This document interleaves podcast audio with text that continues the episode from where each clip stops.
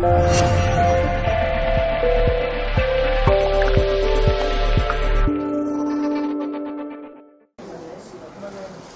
muy bien, pues buenas tardes y bienvenidas y bienvenidos todos y a todas.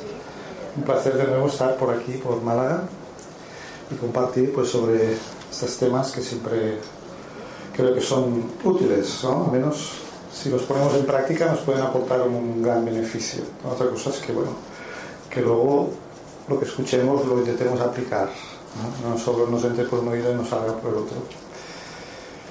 Y ya que el tema de hoy es, pues, como habéis podido observar, el título es silencio, concentración y atención consciente.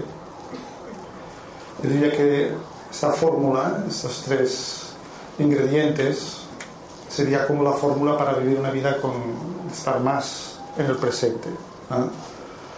Algo que es como fundamental para vivir una vida más plena y que a veces pues no lo conseguimos porque la mente no está educada. Entonces hablaremos un poquito para entender mejor la mente porque a veces nos cuesta tanto que esté en el presente y se nos va, ¿no? Se nos va a mil y un lugares menos donde tendría que estar, que es en el presente, en el aquí y la ahora. Entonces, ¿os parece? Podemos empezar con una pequeña práctica que suelo hacer a veces cuando inicio estas charlas, que es un minuto de silencio, ya que también el tema pues, es sobre el silencio. Yo te os pediría que, como práctica durante este minuto, intentarais, pues, como si podéis conseguir dejar la mente en blanco, a no pensar nada, un minuto, un minuto no es mucho. Vamos a ver si lo conseguimos, en qué medida podemos conseguir dejar la mente en blanco. ¿De acuerdo? Un minuto.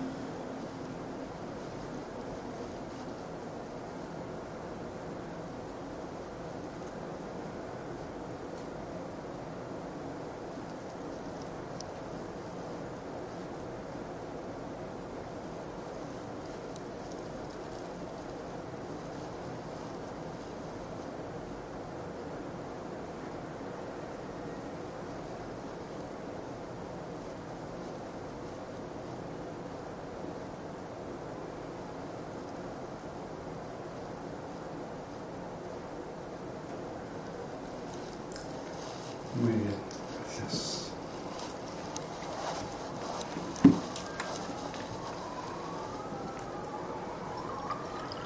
¿Qué tal fue la experiencia? ¿Fue fácil mantener la mente en blanco durante un minuto? ¿Lo conseguisteis? ¿Eh? ¿Quién lo consiguió? ¿No?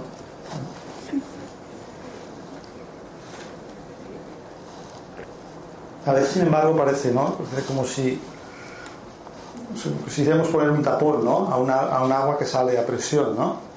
Aguantas durante un minuto, pero después parece que, ¿no? Como si sueltas el tapón y los pensamientos vuelven a, a, fluir a toda, a toda velocidad. a menos la mente parece que si le ponemos como la meta de hacerlo durante un minuto, parece que colabora un poco. Una, también una cosa interesante observar cuando hacemos este ejercicio es que evidentemente quizás para alguno de vosotros este minuto pues os pareció un minuto corto o largo. Corto, algunos largo, ¿ves? Hubieron diferentes experiencias, diferente percepción.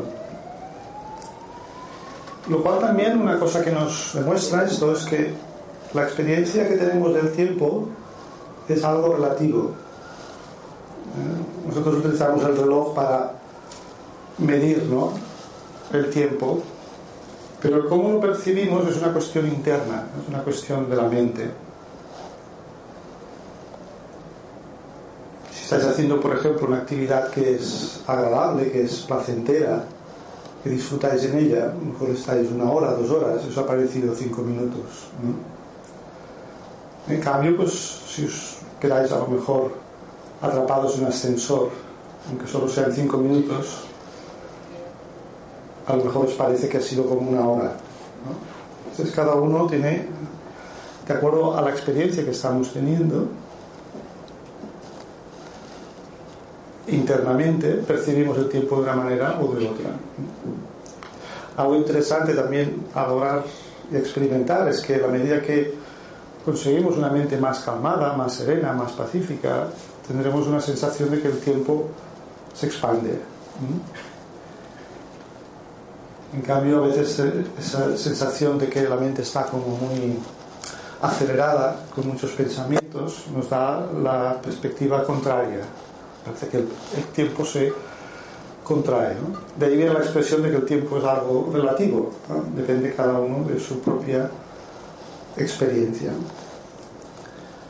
Entonces, eh, el tema del silencio, es un poco paradójico tener que hablar del silencio. El silencio tendría que ser algo que teníamos que experimentar, que evidenciar. Y leía una frase que me gustaba, que decía que el silencio de la mente es como si imagináramos un océano, el mar, cuando está en calma. Nos permite ver si el agua también es clara y limpia, nos permite ver lo que hay en la profundidad. Entonces a veces pues lograr ese estado de silencio en la mente, una de las cosas que nos permitirá es que aflore la experiencia de paz que hay en nuestro interior. La paz está en realidad en nuestro interior pero necesitamos una mente calmada, una mente pacífica, una mente tranquila, no agitada, para poder percibir esa paz que es como un tesoro escondido en lo profundo de nuestra conciencia.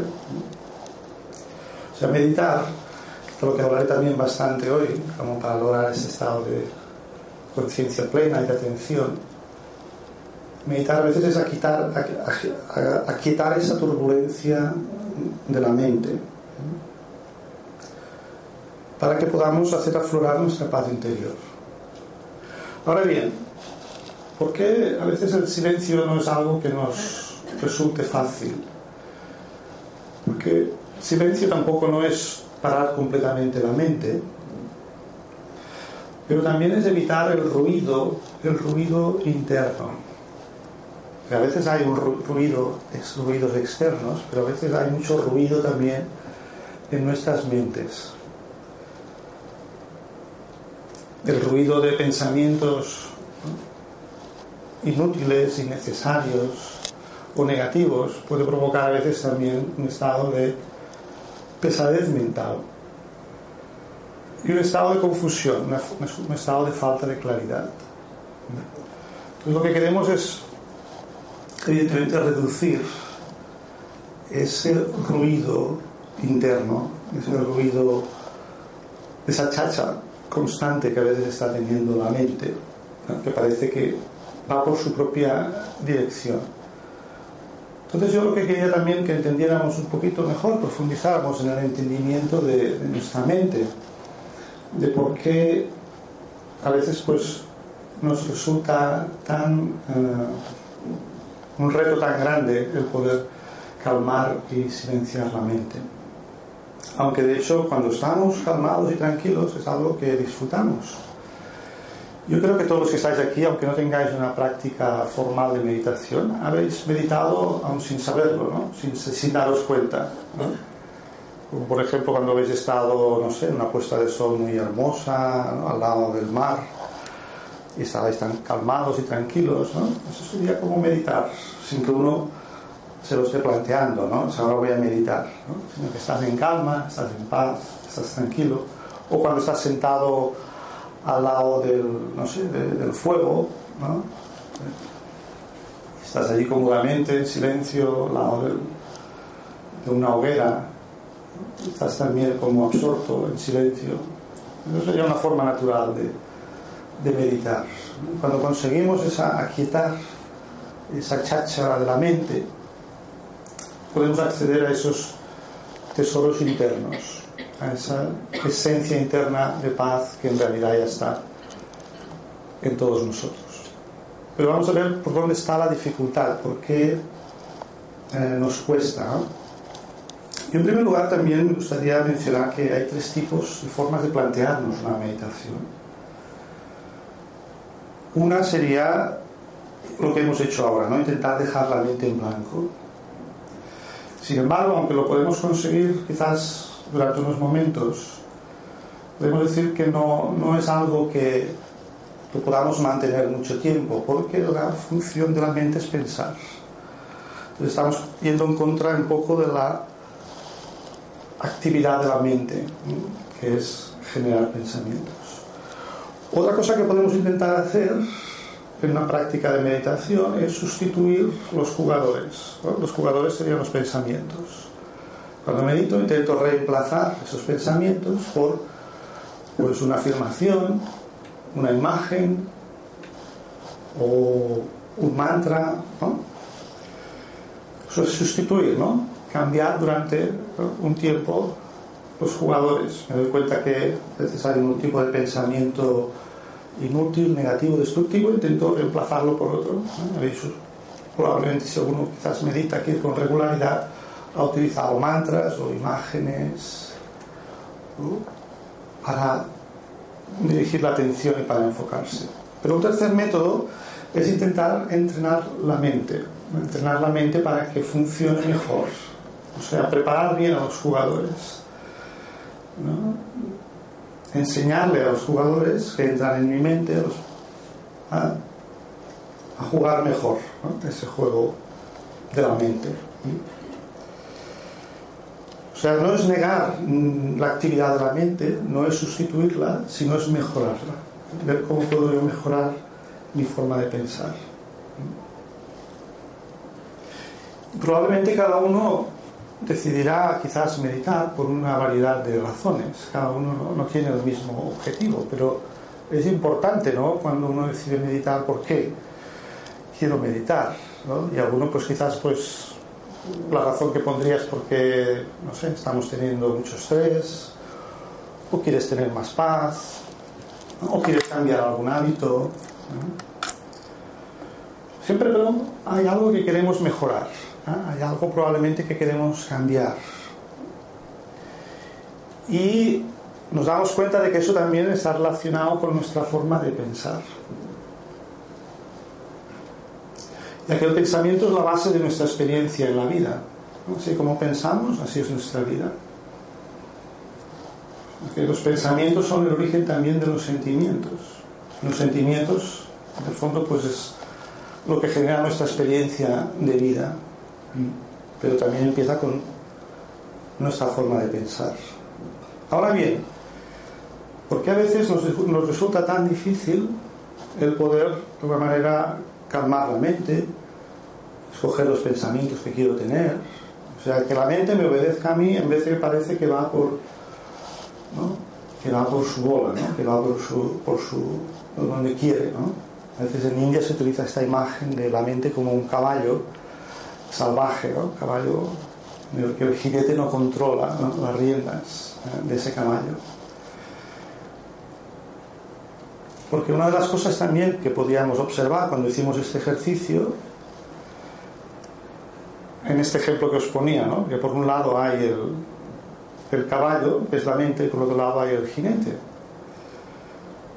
Y eso es interesante darse cuenta, que por un lado está la mente y por otro lado ese ojo interno que está observando la mente. Esto lo ampliaré más más adelante. ¿no? ¿Quién es este observador de la mente? Porque si yo puedo observar mi mente, ¿qué me está diciendo eso? O sea, la mente es lo observado, los pensamientos son lo observado, por tanto, quiere decir que detrás de la mente hay un observador. ¿Sí? ¿No? ¿Es lógico lo que digo? ¿Tiene sentido? Entonces, lo que nos interesa ver es este observador que está observando la actividad de la mente, ¿quién es? Este ejemplo que os ponía, ¿no? Eh, la mente es el caballo, este observador sería como el jinete. Está atento, este jinete está vigilante, está tiene fuerza, tiene poder para controlar ese caballo. Entonces una de las cosas que tenemos que entender es que detrás de los pensamientos que tenemos, o sea, pensamos como pensamos por una determinada razón. No es porque sea eso resultado de un azar, sino que podríamos decir que nuestro pensamiento es resultado de una perspectiva que tenemos de nosotros mismos, de la vida. Entonces es interesante darse cuenta de esto. Mi perspectiva es lo que determina también lo que influye en mi forma de pensar. ¿Qué me refiero con esta idea de la perspectiva? Perspectiva quiere decir que mi, mi, pensamiento viene determinado por una serie de experiencias de mi vida, una serie de creencias. En realidad, mi forma de pensar viene determinada por una identidad que yo he creado. Y la perspectiva, lo que me refiero, es el sentido de identidad que está dominando a cada momento en mí mismo, el sentido de, del, del yo. ¿Quién soy? ¿Quién soy yo? Entonces, ¿cómo se ha creado la perspectiva que nosotros tenemos? Perspectiva que nosotros tenemos, también otra forma en que lo definiría, es como imaginar, ¿no? Unas gafas que cada uno de nosotros lleva con las que estamos viendo el mundo. Estamos viendo la realidad. Hay una frase que decía, nosotros no estamos viendo el mundo tal cual es, en realidad, sino que estamos viendo el mundo tal como somos nosotros. por eso siempre, si observáis, hay perspectivas tan diferentes de la vida, ¿eso no? Porque hay tanta variedad por razón de culturas, por razón de razas, por razón de religiones, de nacionalidades, ¿no? que cada uno pues su perspectiva de la vida o su perspectiva de la muerte es diferente, depende de allá donde haya nacido. ¿Eh? Tú vas, no sé, a un país como por ejemplo la India o el Tíbet, su, su perspectiva, por ejemplo, de la muerte, de acuerdo a sus creencias, es muy diferente de la perspectiva que tenemos nosotros aquí en la educación que hemos recibido. ¿Entendéis la idea de perspectiva? Perspectiva es como esas gafas que cada uno de nosotros lleva que hace que interpretemos lo que estamos viendo, le estemos dando un significado cada uno de nosotros diferente cada uno de nosotros está dando una interpretación diferente a los sucesos que van aconteciendo en nuestra vida. Entonces, ¿cuál es la perspectiva que nos condiciona más, que nos influye más? La perspectiva de las creencias. Y dentro de las creencias, ¿cuál es la creencia que nos condiciona más en nuestro pensamiento. La creencia acerca de quién soy. ¿eh? ¿Quién soy yo? Que nos conectaría con el aspecto de la identidad. La identidad es ese sentido del yo. Yo soy, yo soy. Cuando me hago la pregunta yo, yo soy, normalmente, ¿qué, ¿qué, imagen vendría a mi mente acerca de yo soy? Probablemente nuestro cuerpo físico, ¿no? Sería lo primero que vendría, ¿no? La imagen de mi cuerpo físico, de mi nombre. Si observáis nuestra perspectiva, de la que pues, desde pequeños se nos ha ido como reforzando, es la perspectiva principalmente de que somos seres físicos. O sea, la realidad física es la importante, ¿no? Soy un hombre, soy una mujer, ¿no? Soy de determinada cultura, pertenezco a determinada religión, cultura, nacionalidad. Todo, de alguna manera, se nos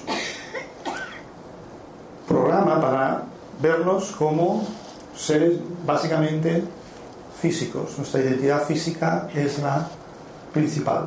¿Es así? Entonces, claro, todo lo que le pasa al cuerpo o lo que está relacionado con el cuerpo, pues nos puede fácilmente alterar. ¿Por qué? que si observamos qué, qué le pasa a la realidad física, qué característica tiene esta realidad física en la que estamos viviendo, una característica fundamental que siempre deberíamos tener muy claro. Claro, pues está sometido permanentemente a una ley de cambio. cambio. Y sin mi visión de mí mismo, ¿no? sin mi perspectiva de la vida, es que básicamente mi, mi existencia es una existencia física, material, pues evidentemente observamos que los cambios en la vida nos van llevando a veces a que experimentamos transformaciones, pérdidas. ¿eh? Todo viene y va ¿no? en este mundo. No hay nada que permanezca siempre constante, estable. Entonces yo me he identificado mucho con esta dimensión física, esta realidad física, mi propio cuerpo, cuerpo de otros, todo lo relacionado con las posesiones que tengo, las relaciones. Eh, es probable, es probable que la mente, estamos intentando entender por qué la mente piensa como piensa, ¿no? es probable que debido a esta perspectiva de vida, debido a estas gafas que llevo, esté siempre como un poco preocupado ante la posibilidad de perder estas cosas. ¿Es así o no? Por tanto, a veces, como decimos, ¿no? La mente, si no está en el presente, a veces está como enfocando hacia el futuro o preocupada por el o, o, o por lo que sea, triste por lo, el pasado. Y eso es debido a esta mente que tiene esa perspectiva de la existencia meramente física, meramente material. ¿Eh? En esa conciencia hay dos energías que dominan sobre la mente, que son los deseos y el miedo. Todo lo que digo, pensarlo por un momento, porque cada uno tiene que observar si eso es lo que está pasando ¿no? en mi mente, porque todo es discutible, ¿eh? ¿No? Nada está escrito sobre la piedra. Pero yo lo que voy diciendo me gustaría que en un momento dado, pues, reflexionarais para, para vosotros. Si el miedo es una energía que domina sobre mi pensamiento. Evidentemente, cuando mi mente está dominada por el miedo, normalmente será una mente como muy alterada, ¿no? muy agitada. Empieza a crear, por ejemplo, ¿no? si yo tengo miedo a la enfermedad, tengo miedo a, a que este cuerpo le pase algo. Yo qué sé, un día me puede salir un pequeño grano ¿no? y ya empiezo a pensar que, yo qué sé, ¿no? la mente se me dispara y empiezo a pensar que yo tengo un cáncer, yo qué sé. ¿sabes? O sea, la, mente a veces cuando está muy identificada ¿no? con algo a nivel material, enseguida entras en un estado de agitación y preocupación. ¿no? Si alguien de vosotros es padre o madre ¿no? y tiene un hijo o una hija en, estado, en la edad adolescente que sale por las noches y no sabes dónde va y no sabes lo que hará. ¿no? Normalmente, ¿qué hacen los padres y las madres? ¿no? Pues cuando vuestros hijos salen de noche, ¿estáis tranquilos o, o estáis un poco preocupadas? Hay un poco de miedo. Surge el miedo a veces, un poco de intranquilidad, porque el miedo tiene muchas manifestaciones, ¿no? Intranquilidad, desasosiego, ¿verdad? Entonces observamos que también la mente, porque hay un deseo en lo profundo de nosotros de experimentar felicidad. Y entonces, claro, la mente que está muy desde una perspectiva muy materialista, ¿dónde cree que está la felicidad? ¿Dónde pensáis que está la felicidad? Pensamos que está en la consecución de ciertas cosas en este mundo material, ¿no? Determinada posición profesional, posesiones, el dinero, en fin. ¿no? Está en el ego. ¿Perdón? Está en el ego. Está en el ego, probablemente. Eso sería pues, la, la conclusión que sacaríamos, ¿no? La mente condicionada, la mente influida por el, por el ego, que es como dominada por esa identidad, esa identidad más asociada a mi realidad solo física y material. ¿no? Entonces, cuando nos abrimos a una práctica meditativa y queremos mejorar nuestra mente, ¿qué es importante que entendamos? que la mente en sí misma no es ni, ni buena ni mala, ¿eh? no es positiva ni negativa. La mente es como una pantalla neutra. Lo que creará tu paz o tu tranquilidad, tu felicidad o tu tristeza es lo que decidas ponerle a la mente. ¿eh? Por eso decía, ¿no? Los jugadores que tú permites o decides que entren en la mente y a los que les des vida en tu mente, a los que les des energía. ¿eh? Porque como decía, al final lo que uno le da energía en su mente, a lo que uno alimenta en sus pensamientos, se acaba transformando en, sus sentimientos, sus emociones. Y eso, eso lo denominaríamos también experiencia. ¿eh? La experiencia es cuando el pensamiento se transforma también en sentimiento. Pero todo empieza con lo que decido ponerle en la mente. Entonces, ¿qué hacemos también cuando meditamos en la práctica de la experiencia de la meditación Raja Yoga, que es la meditación que, que, que yo practico, que yo enseño también?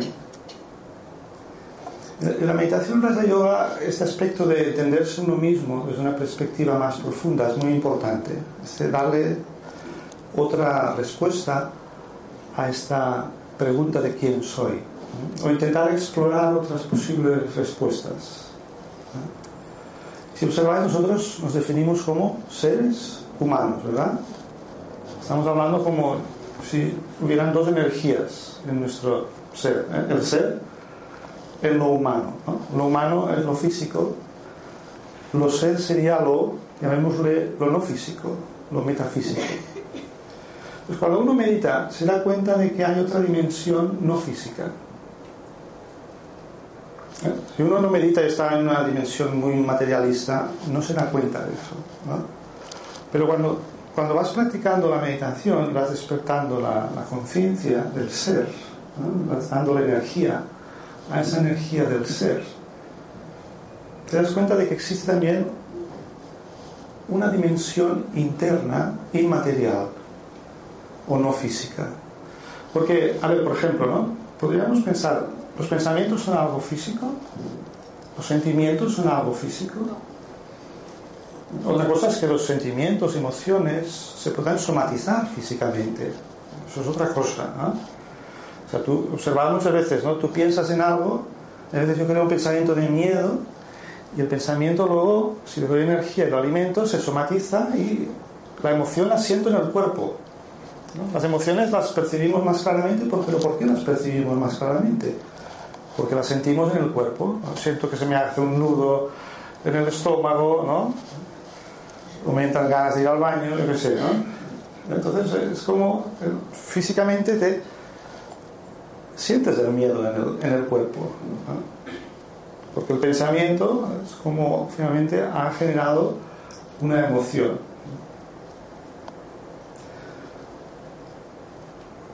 Entonces, importante darnos cuenta de que hay un mundo interior independiente del mundo exterior. Y esto es lo que activamos cuando meditamos. Este, hacerme más consciente de este mundo interior, de mis pensamientos, de mis sentimientos, de mis actitudes, de mi entendimiento, de mis creencias. Y luego, la práctica que enfatiza la meditación Raja Yoga es despertar lo que llamaríamos la conciencia del ser, como una energía sutil, espiritual, diferente del cuerpo físico. Antes os decía, ¿no? ¿Quién es este observador que observa la mente? Este observador que está dándose cuenta de lo que la mente está pensando. Este observador no es físico, ¿verdad? ¿Es físico este observador? Este, este ojo interno de la conciencia. Porque uno puede cerrar sus ojos físicos, pero este ojo interior sigue activo, sigue alerta. Entonces, eh, si conseguimos crear pensamientos que nos conecten a esa identidad original del ser, automáticamente la paz vendrá a nuestras mentes. ¿Eh? Porque la experiencia de la paz se puede lograr de diferentes formas. Una, como os he dicho antes, ¿no? es intentar vaciar la mente de todos los pensamientos que considero innecesarios, inútiles, destructivos. Pero luego lo que pasa es que tienes que llenarla con algo la mente. Entonces, ¿con qué la puedo llenar? Pues en, las enseñanzas, la meditación, Raja Yoga, procuramos pues, entender mejor lo que es el ser, la naturaleza del ser, sus características, sus cualidades. Cuando hablamos del ser, también este observador interior podríamos denominarle conciencia, conciencia o, alma, o espíritu. Serían diferentes palabras para lo mismo. Pero claro, aquí la dificultad en captar esta esencia es que no es física. Y claro, nuestra conciencia ha sido entrenada la mayor parte del tiempo para estar en lo físico, en lo material. Y ahí es donde estriba la principal dificultad, que al considerar que las experiencias importantes que yo busco en mi vida están en el mundo físico, ¿cómo las buscamos las experiencias en el mundo físico? Básicamente, básicamente, ¿cómo las estamos buscando? Como decía, ¿no? la mente está dominada por los deseos también. La mente crea deseos, porque la mente pues quiere experiencia de paz, quiere experiencia de amor, quiere experiencia de felicidad. ¿Dónde lo buscamos? Fuera. ¿Cómo? A través de los sentidos. Todos los sentidos, en ese ejemplo que os ponía antes, ¿no? El caballo, el jinete, ahora podríamos poner el ejemplo de una auriga. Una auriga con cinco caballos los caballos son los cinco sentidos. Y si observáis los sentidos, ¿hacia dónde nos enfoca nuestra atención constantemente? Porque el otro tema era el de la atención. Si mi perspectiva es la de que soy básicamente un ser físico y lo principal para mí, lo fundamental es la realidad física, ¿qué hacen mis sentidos constantemente? Hacia el exterior, ¿no? buscándome llenar de cosas a nivel físico, a nivel material, ¿cómo es que pueda conseguir esas experiencias que estáis deseando? De felicidad, de, amor, de bienestar, de paz.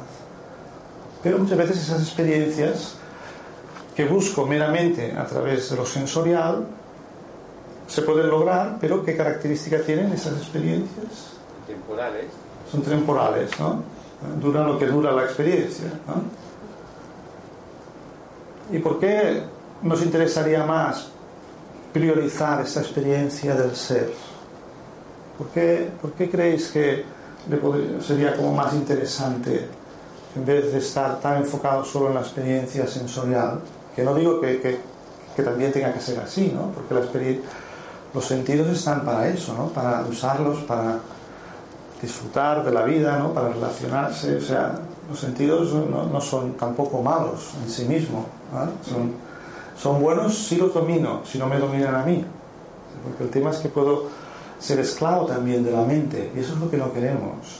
¿eh? Todo lo que ahora estamos pretendiendo entender y experimentar es porque no queremos acabar siendo esclavos de la mente o esclavos de los sentidos.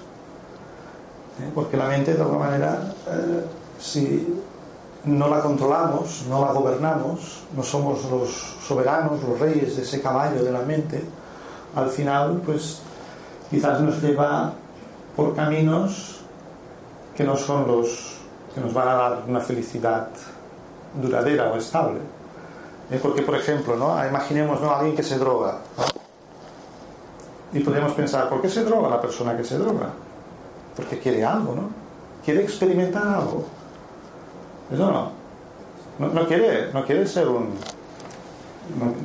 No, piensa uno cuando. Yo no, he estado mucho en el mundo de las drogas, ¿no? pero yo no creo que alguien la mentalidad sea a ver cómo puedo sufrir, ¿no? a ver cómo lo puedo pasar mal, sino normalmente la experiencia es algo que te haga olvidarte mejor de los problemas, que te haga liberarte, que te haga experimentar paz o que te haga experimentar felicidad. ¿Es así o no? ¿O por qué bebe la gente? Bebemos alcohol, ¿no? El alcohol también es un tipo de droga. Queremos una experiencia. ¿Qué, experiencia buscamos? Estar un poco desinhibidos, más tranquilos, sin, preocupaciones o contentos. ¿Es así o no? Estamos buscando experiencias. Pero esas experiencias son normalmente transitorias. Y no digo que haya que renunciar a ellas, lo que hay que es no ser esclavo de ellas. No hay, no nada malo en tomarse una copita, ¿no? Pero si cada día uno no puede pasar sin tomarse cuatro o cinco vasos de vino, entonces ya eso es un problema, ¿no? ahí tengo un problema, ¿de acuerdo? Y entonces a veces pues hay una sensación, yo por ejemplo me acuerdo, ¿no? Pues antes de iniciarme en este camino de crecimiento personal y de auto, autoconocimiento, me acuerdo pues que yo estaba pues en ese mundo de, de lo, de, buscar las sensaciones físicas, de buscar las experiencias físicas para intentar pues ser feliz. Y me acuerdo a veces que como más buscaba allí, a veces la sensación interna, que es lo que a veces nos hace pensar, de digo, bueno, a lo mejor es, algo que no está haciendo bien, ¿no? Que hay una sensación interna de vacío. ¿Habéis tenido alguna vez esa sensación de vacío? Y el vacío yo creo que es, que es resultado de una desconexión de ese ser. Entonces es algo que hay que estar abierto a explorar. Hay que estar abierto a explorar y sobre todo no solo a explorar, sino a, experimentar.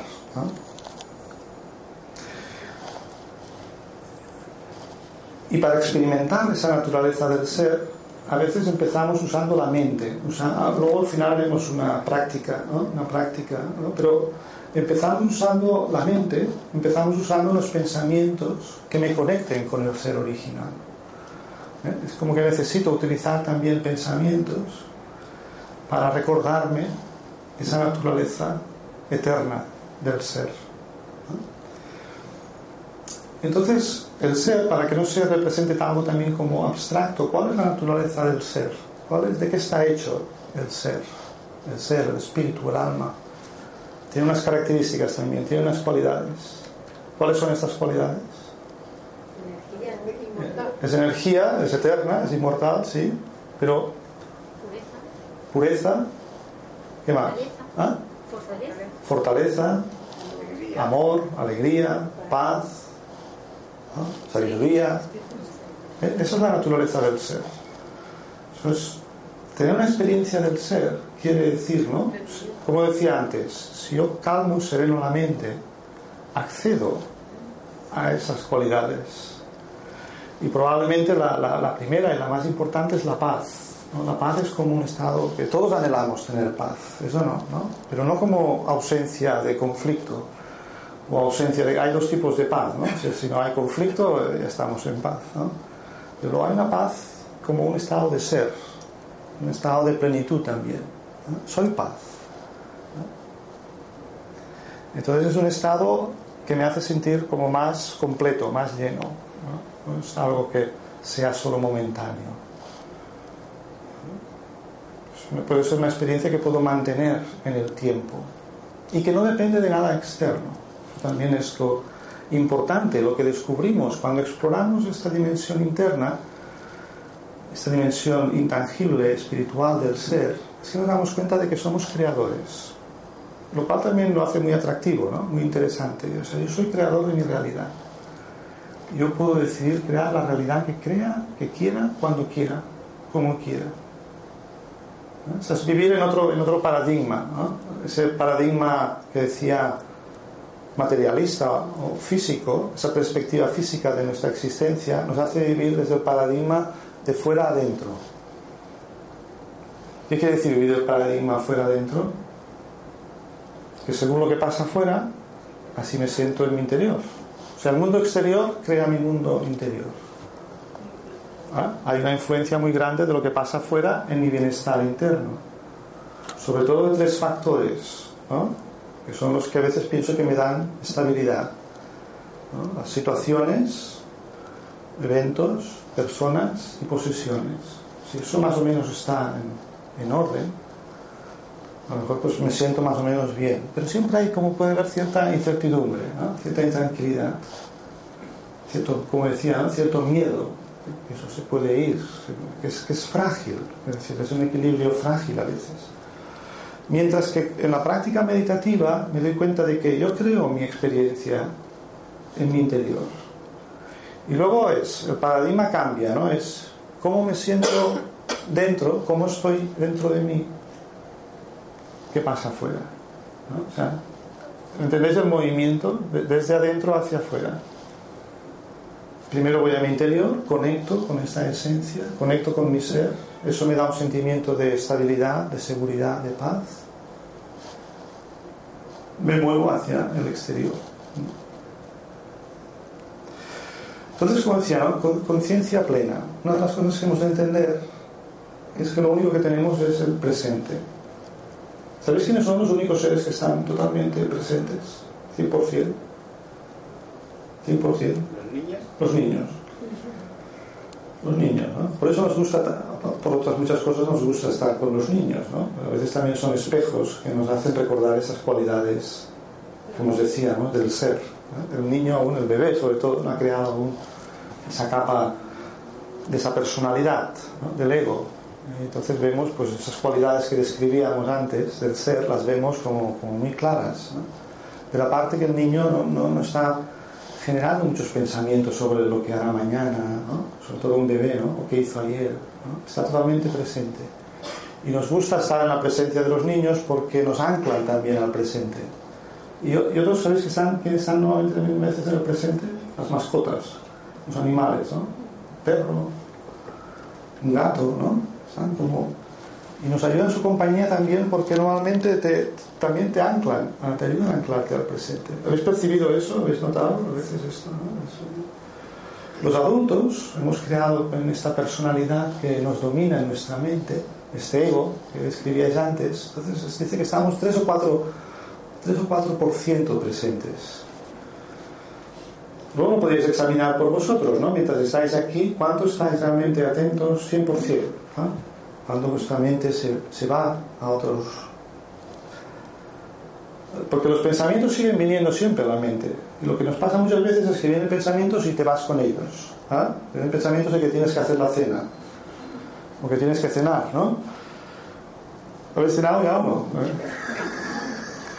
Entonces vienen pensamientos y entonces a veces los pensamientos crean una cadena, te vas con ellos. Pues hoy no tengo nada para cenar y tengo que comprar, tengo que comprar, tengo que aprovechar algo que el corte inglés, tengo que comprar algo. O si no, mejor ir al restaurante. ¿eh? ¿En qué restaurante puedo ir? Entonces puedo pensar en el restaurante, tal, cual, cual. Te has ido cinco minutos planificando tu cena. ¿eh? Pero quien dice tu cena, luego pues lo que le vas a decir luego a tu hijo, o a tu marido, o a tu esposa. ¿eh? Estás teniendo conversaciones, ¿eh? estamos teniendo diálogo interior. Y bueno, si eres consciente de eso, no hay nada malo. Pero muchas veces es como que nos vamos, ¿sabes? Como los perros a veces que pillan un rastro, ¿no?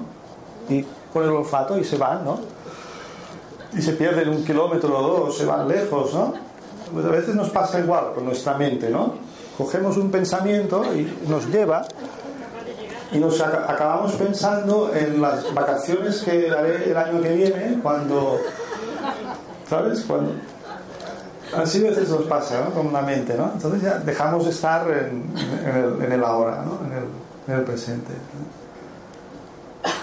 y hemos de comprender que las, las experiencias que estamos buscando de paz o felicidad solo las podemos hallar en el presente en la medida que las buscamos en el futuro eh, ya caemos en el hábito de posponer. ¿Alguien de aquí tiene el hábito de posponer su felicidad? ¿Tenéis el hábito de posponer vuestra felicidad? Esto es algo que en psicología también está como estudiado, ¿no? El hábito de posponer la felicidad. Cuando, cuando tenga eh, ese trabajo, ¿no? Cuando consiga eh, encontrar una persona que compartir mi vida, cuando tenga un hijo, cuando mi hijo se haga mayor, cuando tenga mis nietos. ¿no? Entonces, decía alguien que la felicidad no es tanto un destino a alcanzar, ¿no? sino un camino a recorrer. Y eso es lo importante como que descubres cuando vives con esa mayor conciencia plena. Y quería ir terminando solo mencionando algunos puntos que he reflexionado hoy que podrían ayudar a desarrollar esa mayor eh, silencio interior, esa mayor capacidad de estar presentes. Uno es darse cuenta cuando la mente entra en una serie de actitudes que son improductivas, que no son útiles. Es ese cultivar ese darse cuenta. Porque ese tipo de actitudes debilitan también nuestra, nuestra mente. La hacen débil. Como la mente piensa mucho y piensa demasiado, se debilita. Cuando la mente piensa poco, y piensa mejor y piensa en calidad, ¿eh? ese pensamiento tiene más poder, tiene más fuerza. Entonces evitar, evitar eh, tres cosas que creo que seguro que no hacéis mucho aquí en Málaga. Evitar tres cosas. ¿no? Ahora os voy a dar como unos deberes. ¿no? Durante un día intentar evitar tres cosas que aseguro que casi no las hacéis aquí en Málaga. Y entonces ahora, a partir de ahora vais a prestar, a prestar atención. Ni quejarse. ¿Quejarse? ¿Os quejáis alguna vez por algo? ¿Quejas? Que una mente que, se, una mente que se queja siempre va a ser una mente descontenta. Y hay quien ha creado hábitos, ¿no? El problema es cuando creamos hábitos de las cosas. ¿no? El hábito de quejarse. ¿no? Si uno no encuentra algo que quejarse, lo busca. ¿no? Busca la razón para, para quejarse, ¿no? Para estar mal. No quejas, ¿vale? ¿Fácil no? No crítica. ¿Crítica? Crítica cotilleros, eso también. Punto final. Debe estoy pidiendo mucho ya con eso ya. ¿Solo una o dos está bien? No juicios. ¿Se puede vivir un día sin hacer juicios? Sin juzgar a nadie. Esos son claves ¿eh? para la felicidad. ¿no? Empezamos a juzgar, ¿no? Me gusta, no me gusta, está bien, está mal. Siempre, ¿no? La mente egoica, la mente siempre está juzgando. ¿no? Una más, ¿no? Una más. Os lo voy a poner para el que quiera hacer ¿no? esfuerzos especiales, ¿no? No comparaciones. Apreciar mi, mi aspecto único, mi personalidad única. Esa es la base también de un autoconocimiento profundo de uno mismo, entender que cada uno de nosotros es un ser único, con una serie de cualidades, de talentos, de virtudes únicas. ¿no? Y apreciar y reconocer eso es la base del autorrespeto, de un verdadero y sano autorrespeto. Y cuando tenemos ese autorrespeto sano, estable, en base a ese autoconocimiento real de nosotros mismos, de nuestro ser, no, no entraremos en comparaciones. Cuando vivimos desde, el, desde ese perspectiva, como decía, del yo más físico, siempre estamos mm, comparándonos. Siempre estamos pensando, ese tiene más que yo, yo debo de tener más que el otro, ¿no? Siempre estamos en una especie de querer más y más y más. ¿no? Y deseos interminables que al final tampoco nos permiten, como decía, ser feliz, ¿no? Porque, ¿qué, decía el dicho, no? ¿Qué decía? Que los más feliz el que más tiene, si no, el que menos desea, ¿no? Solo tenemos que acudir al refranero popular, que tiene mucha sabiduría en eso. Bueno, os voy a poner uno más. ¿no? Si queréis tener una mente más libre, una mente más libre para enfocaros en este trabajo interior, dejad de controlar. ¿Hay alguien aquí que sea un friki del control? Siempre, ¿sabes? Esté intentando. ¿no? Eso genera mucha dispersión mental también, ¿no? Muchos pensamientos. ¿no? Querer controlar. Y para eso también deberíamos comprender qué puedo controlar y qué no puedo controlar. Solo me puedo controlar a mí mismo en realidad. Y con práctica, ¿eh? Y con práctica. Pero no puedo controlar nada de, del exterior, de los demás. Puedo influir, que es otra cosa. ¿Ah? El control, a veces puedo conseguir control momentáneo, apariencia de control, pero usando fuerza, ¿Cuál es la experiencia muchas veces en vuestra vida si usáis fuerza para imponer cosas a otros? Al cabo de un tiempo, ¿qué es lo que pasa? Si he utilizado fuerza y no he usado amor, no he usado sabiduría, comprensión, ¿no? ¿Cuál es vuestra experiencia? ¿Qué? Rechazo al final, ¿no? Y al final es rebeldía, ¿no? Y más en contra. ¿no? Entonces deberíamos intentar más usar la energía del amor, que es la energía del ser. ¿no? Cuando vivo más en esa conciencia del ser, entendemos más que la energía del amor es la, la energía que, que anula la del miedo. Porque al final o vivimos en el miedo o vivimos en el amor. ¿no? Pero ambas excluyen. O sea, donde hay amor no puede haber miedo. Y donde hay miedo, la energía del amor ha quedado difuminada, ha quedado ocultada. Entonces, eso sería también una, una experiencia práctica cuando uno vive en esa conciencia del ser, porque bueno, luego la, la, la, experiencia práctica de eso, ¿cuál es? ¿Eh? el silenciarse, pero desde ese silencio emerge tu naturaleza amorosa, emerge una naturaleza compasiva, que acepta, que todas estas cosas que he hablado las consigues de una forma natural, porque en el fondo deberíamos conseguir este conseguir esto, no controlar o no criticar, eso debería ser como algo natural cuando vivo en esta conciencia del ser, esta conciencia amorosa, esta conciencia eh, conectada a mi, a mi esencia. Esto, esto, saldría de una forma natural, ¿no? no tendría que hacer un esfuerzo. Y evitar algo que seguro que ya habéis conseguido aquí conquistar, ¿no? Es no caer en dos síndromes, dos síndromes que hacen la mente débil también la victimitis y la terribilitis. ¿Alguien padece alguna de estas? Es terrible lo que ha pasado, es terrible. ¿eh? Bueno, en eso también observáis que las vidas, la vida hay experiencias de todo tipo y cada uno, como os decía antes, lo interpreta de forma distinta. ¿no? Esto es todo un aprendizaje en la vida. Pero a veces la mente, hay mente que enseguida lleva las cosas a la tragedia. ¿no? Es terrible esto, no sabes lo que me ha pasado, es que no sabes. ¿no? hay gente que pequeño grano de arena lo convierte en una montaña. Pero la mente que es fuerte transforma lo que llamaríamos problemas, lo transforma en oportunidades de aprendizaje. Dice, una, una cosa puede ser vista como un problema. ¿Qué es un problema? Es una situación, si lo viera de una forma neutra, ¿eh? sin emocionalidad, es una situación a la que no se da respuesta. Y por eso me crea ansiedad o angustia. O sea, quiere decir que tampoco tengo a lo mejor lo suficiente poder en mi mente como para dar una respuesta a esa situación. Dice, una cosa se puede ser vista como un problema, como un reto, como una oportunidad, como un regalo.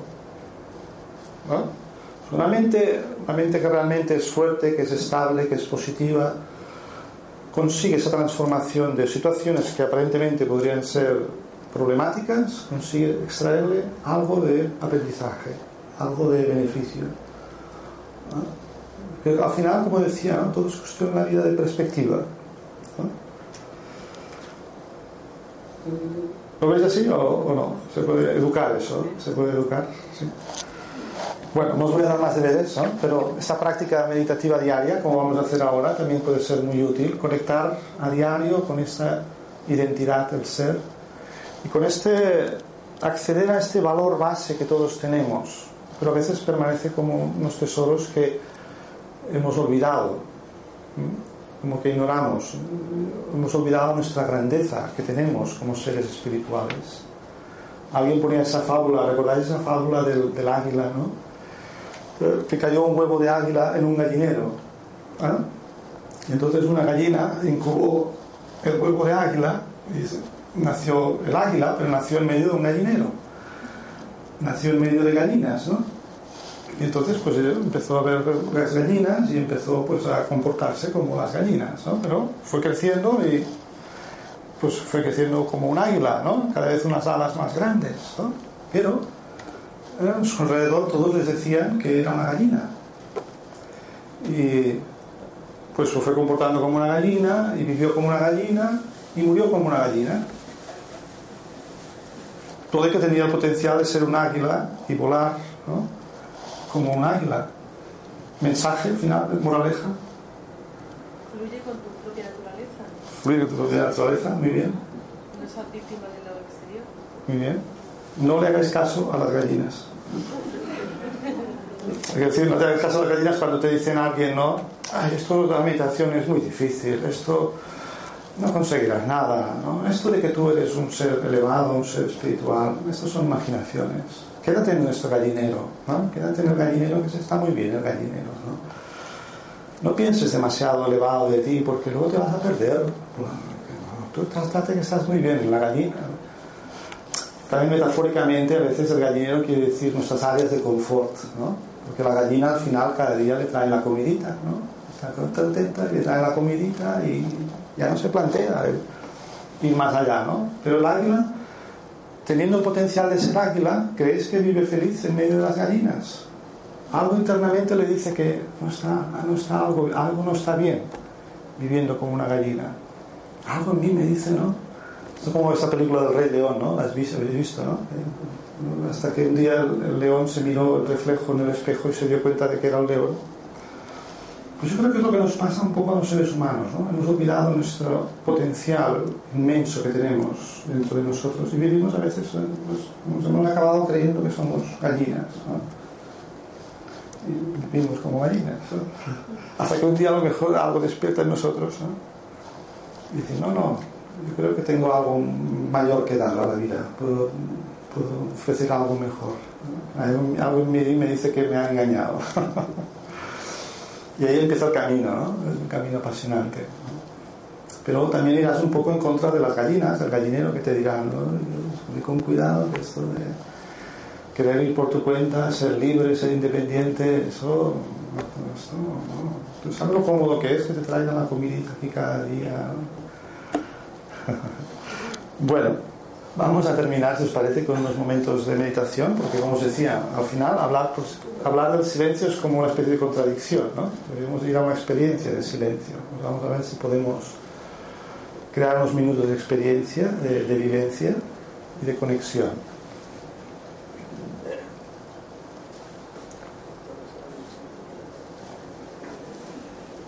Así pues ahora vamos haciéndonos conscientes del aquí y el ahora, este momento presente. Y podemos mantener los ojos cerrados o entreabiertos, dejándolos descansar en algún punto enfrente nuestro. Y vamos tomando conciencia del lugar donde estamos, los sonidos que escuchamos a nuestro alrededor. Vamos despertando esta atención, esta conciencia plena.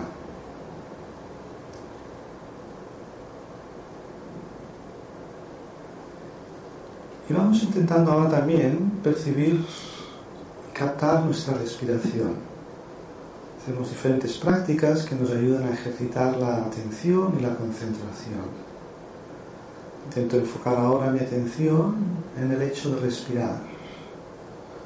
La respiración, al ser algo sutil, requiere que ponga máxima atención en percibirla.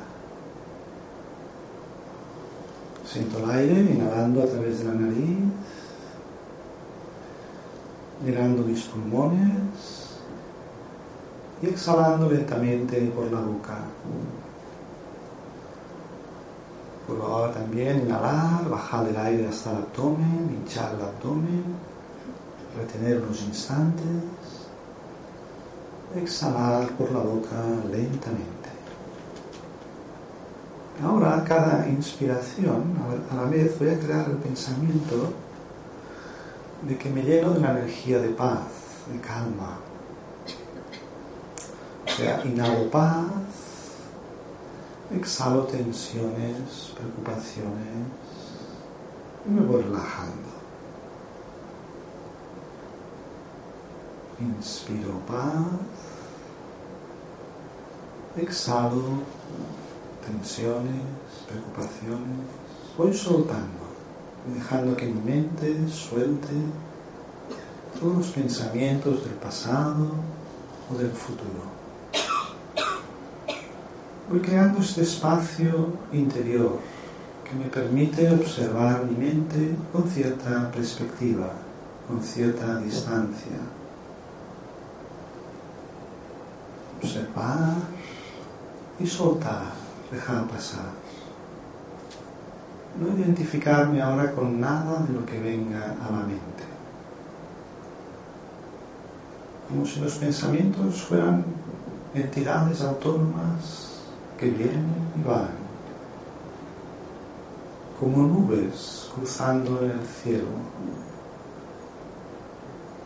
que vienen, pasan y se van.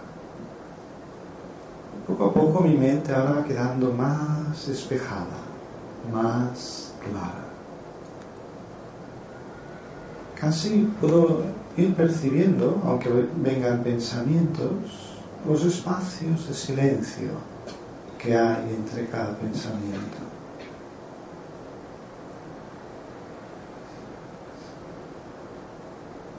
Ahora voy a crear conscientemente un pensamiento. Pensamiento acerca de mi identidad eterna y original. Puedo ayudarme también de una imagen mental que puedo crear en mi mente. La imagen de un pequeño punto de luz en el centro de mi frente, como símbolo de esa esencia del ser, como una estrella resplandeciente brillando en el centro de la frente. Creo ahora el pensamiento de que yo soy ese ser de paz, esa luz.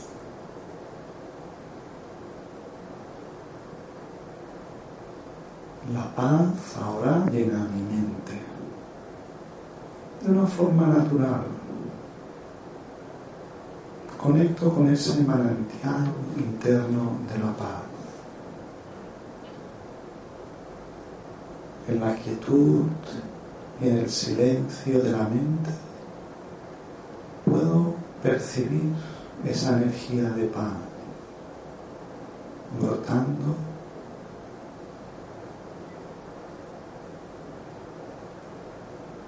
desde mi ser. Soy paz, vivo la paz, siento la paz. Irradio paz al mundo.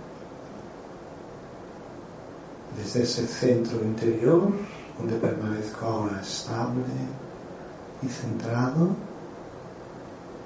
descubro el silencio, la calma, la quietud y cómo brotan esas cualidades internas del ser.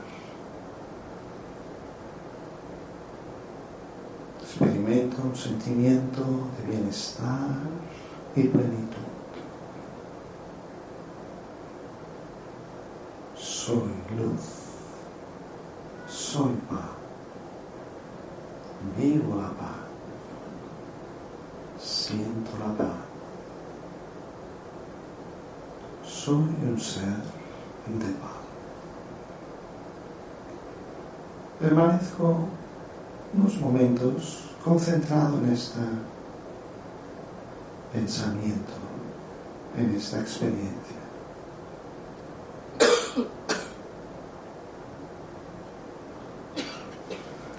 Y poco a poco ahora me voy preparando para expandir de nuevo mi conciencia hacia el mundo exterior, de nuevo.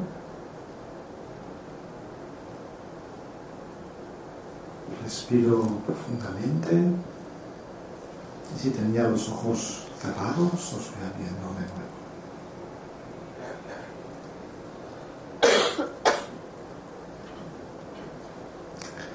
Evidentemente esto, pues podemos a veces vislumbrar un poco esa experiencia, podemos tocarlo en unos momentos, lo cual yo me daría por satisfecho en un entorno ahora como el que estamos aquí. Y eso también es suficiente importante para generar motivación en nosotros. Porque una cosa solo que quería añadir, no he hablado mucho sobre la concentración, pero una cosa que quería hablar también la importancia pues, de la concentración. Como más concentrados estamos en sus pensamientos, más profunda es la experiencia. Pero entender que la, la, concentración no es solo una cuestión de, de, técnica, sino es una cuestión de motivación interna. O sea, por lo que uno tiene interés en la vida, le resulta difícil concentrarse. Aquello que os gusta, de verdad. Hay, hay gente que dice que yo no tengo nada de concentración. Ah, pero oye, si echan tu película favorita, ¿no? Eh, ¿Te cuesta mucho estar concentrado viendo esa película? ¿no? Si estás jugando en un juego que te gusta, ¿no? que sea deportista y no sé, le cuesta jugar al fútbol o al tenis, ¿le cuesta mucho estar concentrado todo el tiempo en el deporte? ¿Les cuesta mucho uh, estar ahí enfocado en una aplicación que estás disfrutando, jugando? ¿no? Todo el mundo tiene concentración, pero al final es, es qué es lo que te interesa realmente, qué es lo que despierta tu interés, tu motivación. Alguien decía, lo que, ¿sabes lo que concentra más? ¿Sabes lo que, la energía que concentra más? El amor. Cuando estás enamorado, ¿no? Cuando estás enamorado resulta muy difícil recordar al amado o a la amada. O si amas a alguien, resulta muy difícil recordarle, estar concentrado, recordando a esa persona. ¿Verdad? La energía del amor es lo que concentra más fácilmente. Lo que debemos aprender es amar lo correcto también. O, o, o, a veces en la meditación también dirigimos nuestra energía de amor a Dios. Que hay el dicho que dice: quien ama a Dios, ama a todos. Se toma amor de Dios y dalo a todo el mundo. también es otra, otra práctica ¿no? dentro de nuestra experiencia meditativa, ¿no? es unir nuestra mente a, la mente divina, a la mente universal. Pero para ello la mente tiene que estar como muy clara, ¿no? muy limpia. No, puede haber nada de, impureza. Alguien describía la mente como un templo. En, en, términos espirituales, la mente es como un templo. Claro, y tú dices, por ejemplo, la idea de los templos en India, o también en Occidente, es que los templos los mantienen muy limpios porque es un lugar que quieres invitar a la divinidad. ¿no? Imagínate que tu mente es como un templo, pero tiene que estar también muy limpio. ¿no? Sea, cada día meditar tienes que limpiar la mente para que puedas invocar esa energía de Dios a, a tu mente, a tu ser, y sentirla, experimentarla. Entonces tiene que haber mucha limpieza interna en nuestra mente para captar, invocar y experimentar esa energía de Dios, porque también es una energía muy elevada, ¿no? muy, muy pura, muy limpia. Entonces solo vendrá a un templo, a una mente que sea también muy, muy limpia, muy pura. Bueno, pues cada día un poquito. Lo importante es poco y regular, que no mucho y cansarse enseguida. Mejor un poquito cada día, mejor experimentar, saborear algo, un poquito de esta experiencia cada día y eso te anima a ir a más. Siempre empezar con poco y saborearlo, ¿no? Como decía, ¿no? Entonces desarrollar el interés, la motivación. Si hay experiencia, enseguida hay motivación. Si no hay experiencia, esto es aburrido. Esto es la meditación. Muy aburrido esto. Si no hay experiencia, es aburrido. Nos cansaremos rápido. Si hay experiencia, quiero más. Así funcionamos. Los seres humanos funcionamos así no dejaremos algo. Yo, tampoco os he incitado a dejar nada de, lo que es la experiencia física, porque dice, la naturaleza humana es que no dejas algo si no tienes algo mejor a cambio. Esa es la naturaleza humana. Tengo que generar una experiencia de algo que me llene más para dejar algo que considere pues, nocivo o adictivo. no se trata tanto de renunciar, sino de crear experiencias más satisfactorias, que me llenen más. Entonces es fácil de dejar aquello que sea adictivo o nocivo ¿no? para el cuerpo, para el alma. Bueno, que no sé si me pasa un poco del tiempo, siempre me gusta, pues si alguien tiene alguna pregunta, no sé si tenemos tiempo para preguntas o tendríamos que terminar. ¿Alguien tiene alguna pregunta? Burning, que llaman en inglés, a burning question. Pregunta, así que no puedo irme sin hacerla. Si no me lo podéis hacer luego, después, cuando nos vayamos. ¿Alguna pregunta? ¿Alguna comentario? ¿No? Pienso que los tiempos de ahora, de la respuesta hacia el exterior, lo grandioso de la meditación es lo que lleva a la reconciliación con nosotros mismos. Si nosotros nos reconciliamos con nosotros mismos, ya estamos proyectados para hacer todo el bien que nos rodea y así sanar todo lo que hay alrededor. Pero el trabajo siempre es interior. Y lo que pasa es que cuando eh, hay mmm, tanta afuera del exterior es la jungla de las etiquetas. Claro. Cuando aprendemos a desetiquetarnos mm. de todo, mm. entonces cuando ya encontramos ese punto de equilibrio mm. que, que, ya todo fluye. Todo fluye. Lo que hay que evitar es luchar y fluir. Sí, y ver, esas, luchar ver y esos conflictos a veces que nos presenta la vida también, plantearnos desde una perspectiva diferente, como una oportunidad también de, de, de cultivar ¿no? Esas, esa espiritualidad y de hacer ese trabajo interior. ¿no? Entonces, todo puede ser también para, al final, para llevarnos ese trabajo interior que tenemos que hacer. ¿no? Porque a veces tenemos que haber ciertas crisis externas que nos lleven a, a explorar en nuestro interior. ¿no? Conócete y luego ama. No puedes amar sin conocerte. El trabajo siempre es interior, eso está claro. Eso lo... Ahí yo tengo aquí, solo quiero compartir una frase que para mí es un todo. ¿Qué oh. quiere decir? Cuando entiendas, por sobre todo en los tiempos de hoy en día que estamos todos integrados, lo que hay, la situación que hay, ¿no? En el exterior, en el mundo en general. En nuestra España, sino también a nivel eh, internacional. Cuando entiendes que no se trata de luchar, sino de aceptar y fluir, habrás, cuando entendemos que no se trata de luchar, sino de aceptar y fluir, habremos entendido la vida. Muchas gracias. Gracias, gracias. Bueno, pues comentaros también para los que sabes la Asociación Brahma Kumaris ofrecemos cursos, tenemos un centro aquí en la calle Hilera, centro de meditación, que ofrecemos cursos como un servicio a la sociedad, también eh, cursos de actividades como un voluntariado gratuitos, enseñamos a meditar en esta práctica de meditación Raja Yoga que os he comentado. Y aquellos que estéis o aquellas que estéis interesados, pues haremos folletos de nuestras actividades a la salida. Y también si queréis recibir información regular de los cursos y actividades que ofrecemos, pues también podéis dejar vuestro correo y os pondremos en la lista de correos. Ha sido un verdadero placer y hasta la vista. Gracias.